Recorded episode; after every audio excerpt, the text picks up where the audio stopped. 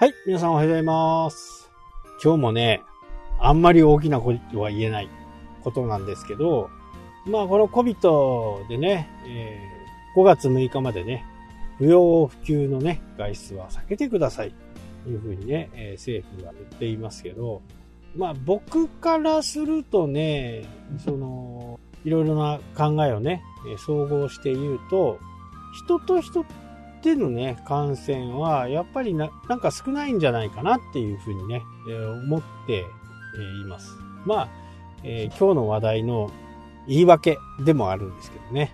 そこまではひどくないんじゃないかなっていう風な形です。で、えー先週のね、日曜日にね、あの釣りに行ったんですよ。そしたらね、もう、すごい人。人だらけ。えーこの北海道のね、緊急事態宣言の時よりもね、あの時はね、そんなにいなかったんですよね。えー僕の場合結構遠くまで行くんで、そのファミリー層っていうのはね、あんまりいなかったんですけど、今回はね、小樽にね、ちょっと行ってみたら、まあ、すごい人でね。で、いろいろ周りの情報とかね、いろいろ聞いてみると、やっぱり郊外にね、えー人が流れていると。街はそんなにね、えー混まないでしょうけど、えー郊外に、まあ子供さんとかがいればね、こんな時期に勉強勉強と言うんではなくてね、えーたまにはこう、外の空気を吸ってね、したいというのはね、まあわからなくはないですよね。で、えー人と接触をね、減らすということで、外に出るということはね、まあ、あってもいいのかなと。まあ、ただ自分が感染源だとするとね、えーやっぱりこう、良くないですし、まあ一番の判定基準はね、えー熱があるか。で、僕の友達もね、2週間ぐらいね、微熱が続いていて、で、保健、あの、病院に行くのにね、えー電話をしたら、いや、あなたは来ないでくれというふうにね、言われたらしいんですね。でも、えー自分は熱があるし、これは見てもらわなきゃダメだということで、そこからね、保健所に連絡をしたみたいです。で、保健所だとね、えーその、PCR 検査が受けれる形になるんで、本人はもうこれ完全にコロナだというふうにね、思っていたようなんですけど、で、実際に保健所とのね、やり取りをしてみたところ、それだと、まあコロナじゃないんじゃないですかという話で、まあ2週間微熱が続くっていうのは、多分あまりないんでしょうね。3日ぐらい続いてそこから急激に悪化するという風な形。で、それを受けて、保健所にもね、連絡をしたら、あ、もしね、あの、お近くの病院で受付を拒まれたら、私からの、私、保健所からね、えー電話を差し上げるんで、病院に行ってくださいという風な回答だったようですね。で、そこで、まあそれを聞いたもんだから、まあもちろんですけど、まあ自分も辛いですからね。で、えー病院にもう一度電話をして、いや、これこれこういう理由でね、えー行きたいんですけど、前回断られたんですけど、みたいな感じで、いや、やっぱりダメですと。ああ、わかりましたと。じゃあ、この旨は、あの、保健所さんの方に、えー連絡をしますと。言った途端にね、もう、ガラッと態度が変わって、ああ、じゃあ、うちで見ますから、あのーちょっと朝早いですけど、8時半にね、えー来てくださいと。まあね、これはどうなのっていうことですよね。まあもちろんね、お医者さんもリスクがあるんでね。ただ、プロなんでね、その辺はしっかりリスク管理をしてね、やってほしいなと思いますし、まあ今日はね、ここだけの話、ここだけの話、えー北海道、本州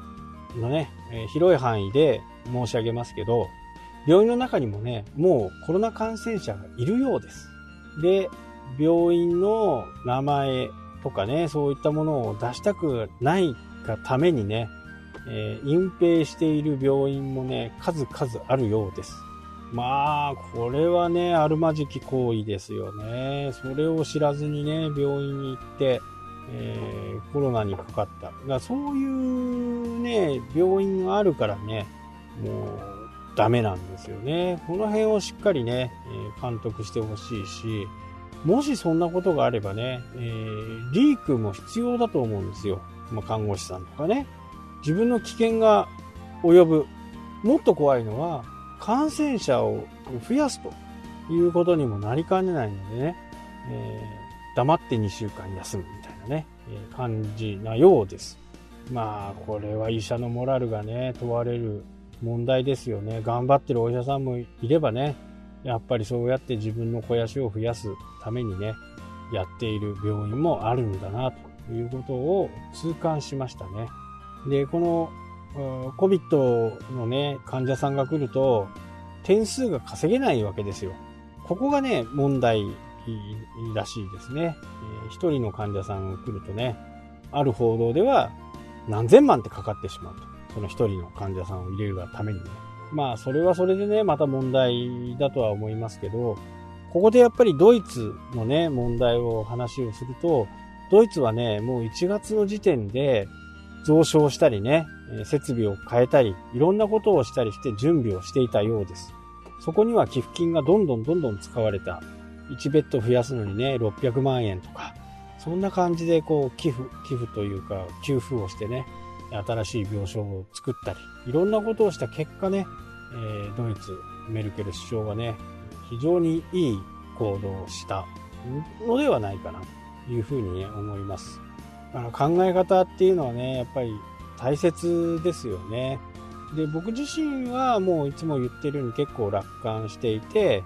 飲みには行かないですけどね、飲みに全然行かないですけど、やっぱりそういう仕事の関係でね、どうしても行かなきゃならないとかいうお付き合いでね、行かなきゃならないっていう人もいるでしょうけど、まあ先日も言ったようにね、テーブルにどうしても触んなきゃなんないんで、触るときは触って、え顔をつけない。あとトイレに入らない。これだけでもね、えー、だいぶ改善できるんじゃないかなと。まあ感染されるリスクは減るんじゃないかなというね、思います。で、今日一番話したかったのは、このね、ゴールデンウィークをどう過ごすかっていうことですよね。まあ、過ごし方はいろいろあるでしょうけど、大型連休になってね、まあ僕は釣りもしたりね、しようかなとは思いますけど、まあキャンプ場は激混みだと思いますね。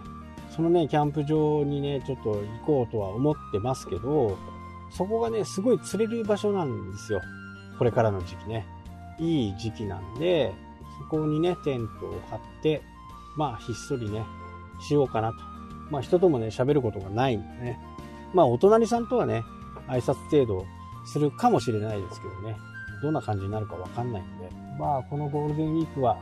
日本人にとってもね、世界中にとっても、初めての、まあ、外国ってゴールデンウィークあるのかな？うん、わかんない。日本にとってはね、非常に大きな連休で、最後、ね、5月の6日までをね、我慢しようと思ってみんながえ頑張ってやっているところでね、これでまだ感染の状況がね、収まるようにならなかった場合はまた増えるのかな。ただ、科学はね、えしっかりこの原因を突き止めてきていますんで、その辺を、えメディアもね、しっかり取り扱っていただければ、収束の道はそんなに遠くないのかなというふうにね、とにかく物、物をね、触ったら消毒するっていうことだけをね、